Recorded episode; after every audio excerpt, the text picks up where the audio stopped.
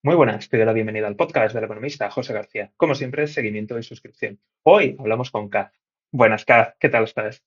Hola, José, gracias por la invitación, gracias por, por este espacio tan importante y tan productivo. Son unos minutos muy productivos, así que merece la pena escucharlos todos los que se pueda. Muchísimas gracias. Kaz, para la gente que no te conozca, ¿quién eres? Bueno, soy una costarricense, nací en Costa Rica, eh, vivo en, en Madrid en este momento, llevo tres años viviendo en Madrid.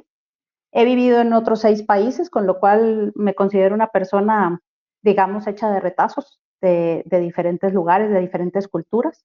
Me cuesta mucho cuando alguien me pregunta que de dónde soy, porque no sé si se refiere a dónde nací, dónde viví, dónde me he desarrollado, qué cultura. Antes de nada, y perdona, perdona que te interrumpa. En este programa es la pregunta normal, quiero decir, la pregunta racista de enséñame tu árbol genealógico ya lo dejamos para otro programa. Correcto. Sí, totalmente. Bueno, yo creo que mm, lo digo porque a veces uno es, es como muy natural, ¿no? Preguntar, oye, ¿de dónde eres? ¿no? Sobre todo cuando te escuchan otro acento, cuando tú vives en otro país. Me ha pasado en los seis países en los que he vivido, así que es normal. Eh, pero bueno, yo creo que las personas tenemos derecho a elegir, ¿no? Elegir qué, eh, con qué cultura nos sentimos más identificados, eh, aunque sean culturas nuestras, aunque sean, eh, nosotros nacimos ahí y evidentemente somos de ahí, eh, pero, pero también vamos eligiendo, como eliges familia, eh, amigos, ¿no? Entonces yo creo que hay cosas que uno elige. En todo caso, yo me siento pues eso, un, un, una persona hecha de retazos que, que, ha reconstruido su identidad con base en cosas que ha vivido y que ha experimentado con personas concretas y lugares concretos. Eh, soy una persona formada, gracias a Dios tuve la oportunidad de que mis padres me dieran la oportunidad de formarme y después mm, por, por, recursos propios me he estado formando yo, entonces tengo varios, varios tipos de formación y varios títulos que no, como también decías lo del pedigrino, tampoco la titología, la, los títulos tampoco los, lo son o te hacen más persona, pero sí de alguna manera te dan cierta solvencia para hablar. Entonces yo pues tengo formación en recursos humanos, en mediación, resolución de conflictos, en desarrollo local, en este, comunicación eh, positiva, en fin, tengo, tengo algunas oportunidades que he tenido de formación eh, que me han permitido pues tener la solvencia para poder hacer el trabajo que hago, que es en principio eh, los derechos humanos y la acción social, que son mi, mi propósito de vida, ¿no? Entonces, en resumen, pues soy una mujer eh, muy inquieta, muy buscadora, no me considero experta en nada, pero, pero he investigado mucho, he leído mucho, me he tratado de formar mucho en diferentes áreas, eh, desde teología, desarrollo local, migración, integración, todos los temas género que son importantes para trabajar con las personas. Entonces yo diría que soy una persona que, que, ha venido a este mundo con un propósito claro que es de ayudarles a las personas a desarrollar mejor mm, sus mejores talentos, ¿no? sus mejores competencias y que aprovechen esas, esos talentos y esas competencias creyendo en ellas mismas primero para luego poderle aportar a la sociedad en la que están. ¿no?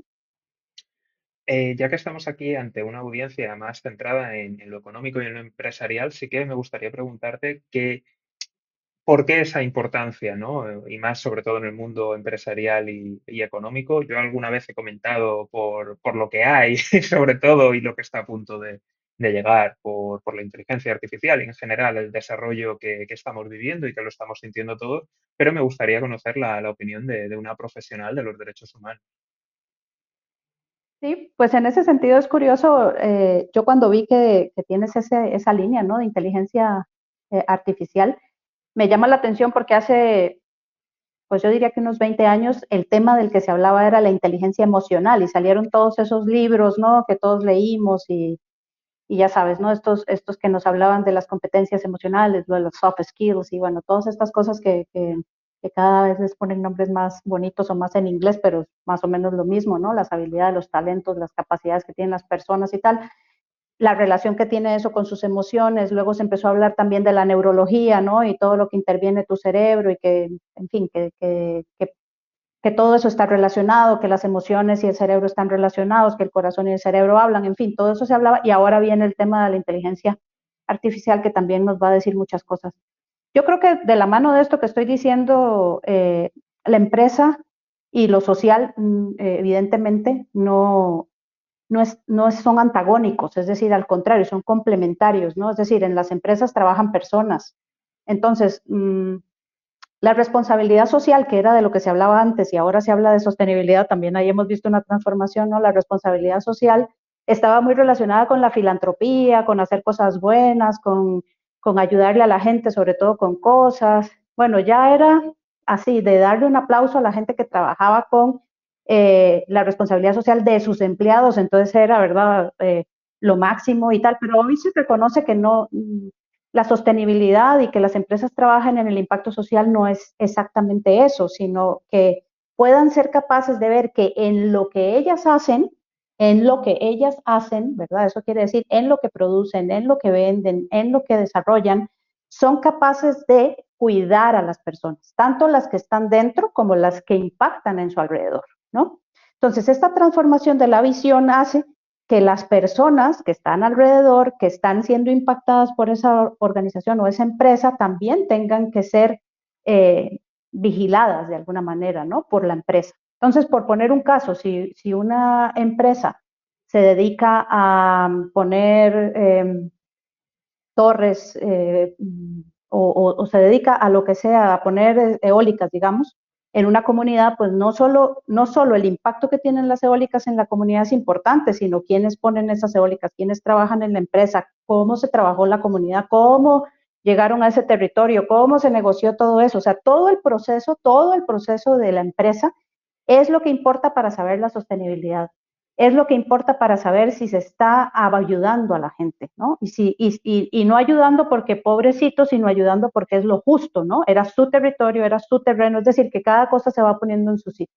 Entonces yo creo que la empresa y las organizaciones no gubernamentales tienen un trabajo muy interesante que hacer en conjunto y no separado. De hecho, hay mucho terreno que una u otra se están empezando a, yo no diría confundir, pero a comerse un terreno de las otras, ¿no? Cuando se habla de empresa social, pues estamos diciendo empresas que tienen un enfoque de impacto social, que están haciendo cosas buenas, pero no descuidan que tienen que vivir de ingresos. E igual las empresas, si te fijas, sobre todo en España, pues ya tienen fundaciones propias, ya tienen eh, espacios propios donde tienen acción social clara, ¿no? Más allá de lo filantrópico y que vigilan un poco pues, su cadena de, de valor o todo lo que hacen, en fin. O sea que estas cosas podemos decir que se están empezando a revolver o podemos decir que estamos empezando a darnos cuenta de la complementariedad que tienen, ¿no?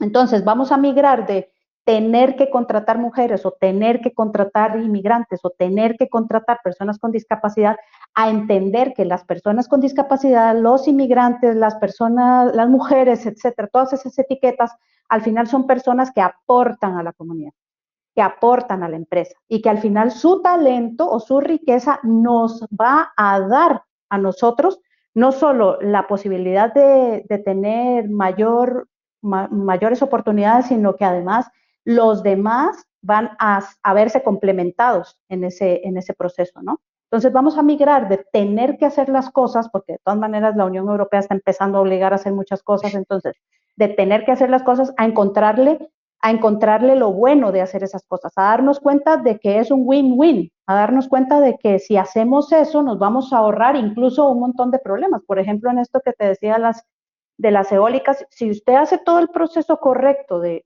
cómo colocar las eólicas en una comunidad, usted se va a ahorrar que después le cierren la, fábrica, la comunidad, que le hagan protestas, que maten a, las personas que están tratando de defender los derechos, en fin, o sea, todo eso te lo vas a ahorrar, ¿por qué? Porque has hecho los procedimientos y los protocolos que ya existen. Entonces, cuando tú, cuando la empresa empieza a entender que eso es un win-win, que es como se tiene que hacer, que además las ONGs pueden asesorar esos procesos o las consultoras, en el caso donde yo trabajo, las consultoras pueden hacer esos procesos de asesoría de cómo hacer todo eso, o, que los mecanismos que existen como los canales de denuncia pueden ahorrarte un montón de problemas y eso es un win-win, o que o que los procesos de gobierno corporativo más justos, donde el gobierno corporativo se involucra en la calidad y en el impacto social de las compañías y tal, tiene un win-win. Cuando empezamos a entender eso, entonces nos damos cuenta que el trabajo es complementario y que entonces podemos intercambiar saberes, ¿no? o expertices, ¿no? Así como la empresa sabe cómo ser más sostenible y cómo sobrevivir en un ambiente donde la economía evidentemente es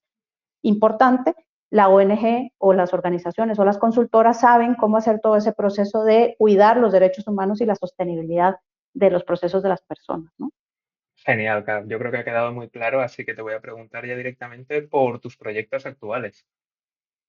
Bueno, en este momento yo he estado eh, dos años y medio más o menos trabajando en una consultora donde he aprendido muchísimo. Eh, es una consultora que, produce mucho, mucha investigación, que, realiza mucha investigación, además de asesorías, y esas asesorías a veces las publica.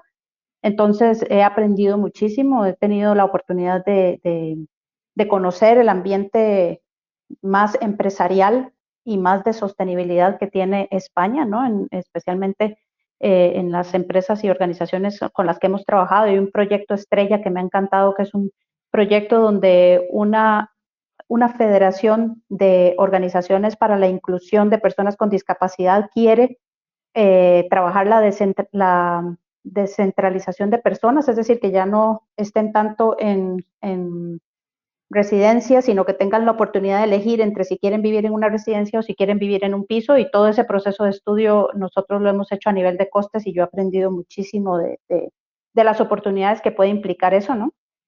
Y en fin, otros proyectos donde he aprendido muchísimo sobre todo de cómo aprovechar la cadena de valor para defender los derechos de las personas y, y, y la sostenibilidad, ¿verdad? Y el impacto social económico, social y medioambiental. Eso, eso, eso, lo he aprendido muchísimo y ahora voy a tener la oportunidad, en, voy a decir que es presente-futuro porque estoy en ese proceso de transición, de trabajar con una organización no gubernamental muy jovencita que, que es reciente en Madrid, está, tiene tres años apenas, pero que ya ha ganado algunos premios de, de, procesos de innovación y de impacto social y quieren montar una estrategia que sea de impacto social, con, innovación y que, y que procure el desarrollo de las personas y el desarrollo sostenible y el impacto en, eh, positivo en la sociedad, ¿no? Entonces es, es, muy interesante porque va a ser como traer todo el bagaje de los más de 25 años que tengo de trabajar en cooperación internacional en los países de Latinoamérica y en España y sumarlo a, lo, a la experiencia que he tenido de sostenibilidad y de desarrollo empresarial sostenible y ahora eh, pues poderlo compartir con este, este otro espacio de organización no gubernamental, ¿no? Así que me parece súper interesante, con mucha ilusión y, y bueno, muy agradecida con, con ambas partes, con, con, la consultora porque he aprendido mucho y con la organización no gubernamental por la oportunidad de mirar mi perfil y creer que yo puedo ser esa persona que les que, que comparta ese camino, ¿no? Hacia ese, hacia ese proceso. Ya que lo has comentado tú del futuro, te, voy a preguntar por, por, el futuro del sector. ¿Cómo, ¿Cómo lo ves de aquí en adelante? ¿Cuál sector? ¿Te refieres a la Básicamente estamos hablando de no todas las ONGs. ¿El sector social? Hablaba, hablaba, más que nada sobre todo de la sostenibilidad, la empresa, es decir, todo lo que tú estás trabajando ahora mismo, hacia dónde crees que va, qué crees que, que va a pasar, porque evidentemente eh, hay mucha, eh, se solapan eh, muchas de las nuevas estrategias que hay, tanto por parte de las empresas como por parte de las ONGs, y era conocer tu, tu visión de hacia dónde crees que nos encaminamos. ¿Crees que esa fusión va a ser total? ¿Crees que a lo mejor va a haber algún tipo de, cambio, de ruptura y se va a revertir lo conseguido? ¿Hacia dónde crees que, que va? Pues yo francamente no, no, soy la más experta en poder decir mm, eso, ¿verdad? Eh, mi perspectiva es que, que, vamos bien en el sentido de que es obligatorio, es decir, no, no vamos a poderlo pensar, ¿verdad? La Unión Europea está haciendo una serie de obligaciones que cada vez son más claras y cada vez son más, por decirlo así, acordadas, ¿no? Desde los principios rectores que se, que se, em, eh, se rogaron, hace, se, perdón, se, se, promovieron hace mucho y ahora eh, se han hecho ya muchos avances en, eso, en esos temas, ¿no? En los temas de lo social eh, y lo medioambiental, entonces, y lo económico. Entonces, yo creo que, que, que, va bien en el sentido de que empieza a haber un movimiento, ¿no? De, de impacto social, eh, ya suena, ¿no? A, a, a, mí me resultó muy curioso que si tú haces un filtrado por LinkedIn, el impacto social es uno de los temas que más que más suenan, que más te aparecen en el feed, ¿verdad? Y no, no solo en el mío, sino en el de mucha gente. Yo creo que la gente empieza a reconocer, y, la gente me refiero a gente pues, que está en las empresas, que está en las ONGs, tal vez no en el día a día, pero sí en las ONGs, la importancia de la sostenibilidad. Y si ves, por ejemplo, ya se empieza a poner de moda, eh, yo qué sé, la, la ropa de segunda mano o comprar cosas solidarias o tener toda la trazabilidad de lo que has comprado para ver de verdad de dónde viene y si, y si realmente no hay explotación en ese proceso, ¿no? Se empieza a hablar, no quiero mencionar a nadie ni a nada para no meterse en un lío, pero, todos sabemos de qué estamos hablando, ¿no? Exacto, entonces ahora sobre todo en épocas de mucho consumo, ¿no? Se empieza a hablar de estas empresas que te venden muy barato, ¿no? Entonces tú dices, bueno, a mí yo me siento muy orgulloso porque mi camiseta me costó 5 euros, pero ¿quién estaba detrás de la camiseta de 5 euros y cuánto le pagaron a ese para que a ti te cueste 5 euros? ¿no? O sea, esas preguntas nos las empezamos a hacer como sociedad, al menos en un sector. Las, las empresas empiezan a darse cuenta de que lo que decía antes, que no es solo cumplir con unos porcentajes de tener personas con tales y cuales etiquetas, sino que esas personas tienen mucho talento que pueden aportar. Es decir, yo creo que está efervescente pero lento, porque es que en, el impacto social y en estas cosas las cosas son lentas. No es como la empresa que necesita tener ya resultados ya, ¿verdad? Porque si no la cierran, sino que en las ONGs y la acción social va más despacito. Entonces es como ir entendiendo los, los ritmos, ¿no? El ritmo de la empresa junto con el ritmo de, la transformación social.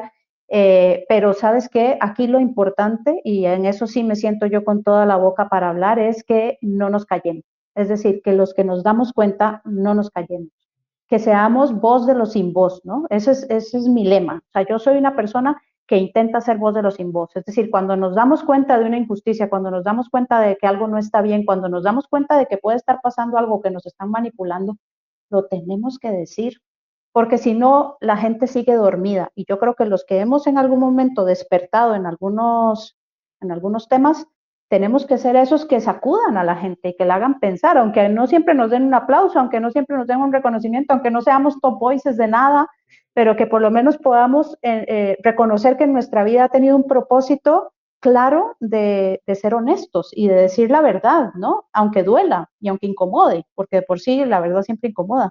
Entonces, cuando nos damos cuenta de que hay algo que no está bien, por ejemplo, te pongo un ejemplo, cuando empiezan a organizarse los regalos, ¿no? Ay, ¿a qué le vamos a regalar? Y tú dices, oye, ¿por qué no regalamos? Vuelvo a decir, no voy a decir ningún nombre, pero ¿por qué no regalamos los zapatos de tal empresa que son hechos por personas no videntes? Y que estaría muy bien porque además están hechos con material reciclable y todo el mundo se te queda viendo como, perdón, o sea, ¿qué es eso? ¿No? O cuando tú dices, oye, ¿por qué no llevamos helados solidarios eh, que han sido hechos en, en organizaciones que tienen a personas con discapacidad, que son los que hacen los helados y, y, la gente se te queda mirando, pero es una forma de decir, ¿por qué no aspiramos, por qué no, por qué no movemos nuestra mirada hacia aquello que responde a lo que según nosotros son nuestros valores? Entonces, si nuestro valor es la solidaridad, ¿cómo lo demuestro? Porque yo lo digo o porque yo tengo una manera de decirlo o porque yo me fijo en la trazabilidad de mi abrigo o de mi o, yo compro en cualquier lado porque me sale más barato. Entonces, mm, o yo digo que amo los animales, pero luego me los como. En fin, o sea, que, que yo tengo que intentar caminar hacia la coherencia. Si las organizaciones no gubernamentales caminan hacia la coherencia y las empresas caminan hacia la coherencia, van a terminar trabajando juntas porque no hay otra forma, ¿verdad? Y al final es un win-win, o sea, todos ganamos, nadie está perdiendo, al contrario, más bien todos nos enriquecemos porque cada uno cumple con su propósito, ¿no? Unos venden y los otros tienen a quién vender y quién les produzca. Pues Kaz, muchísimas gracias. Dejamos hasta hoy la, entrevista. De verdad, ha sido fantástico y un placer poder contar contigo y con una profesional que nos pueda hablar de derechos humanos y de sostenibilidad. Muchas gracias, José. Al contrario, más bien ojalá que más personas tengan la oportunidad de, tener voz a través de tu programa, de tu podcast. Y, de verdad que invito a la gente a, a revisar revisar quién, cómo, cómo sus valores eh, son, son demostrables, ¿no? Y no nada más un, un discurso. Eso, eso, eso es un win-win también. Es decir, cuando uno es coherente, eh, vive más tranquilo, ¿no? Porque vive de acuerdo a cómo piensa, aunque no es fácil. Nadie está diciendo que sea fácil. Cambiar de país no es fácil, cambiar de trabajo no es fácil, tener un podcast no es fácil, nada de eso es fácil. porque lo que es importante y bueno no es fácil, pero cuando lo has logrado, cuando lo has conseguido, entonces te das cuenta de que estás alineado con tu propósito y eso da una paz y no hay nada más bonito que vivir en paz, con, con salud y paz. Entonces ese sería mi deseo para ti y para todos los que están oyendo, salud y paz a través de, de una vida más coherente. Pues con eso lo dejamos y ya sabéis, si lo estás escuchando, seguimiento y suscripción. Nos vemos aquí en el podcast del economista José García. Un saludo y toda la suerte del mundo.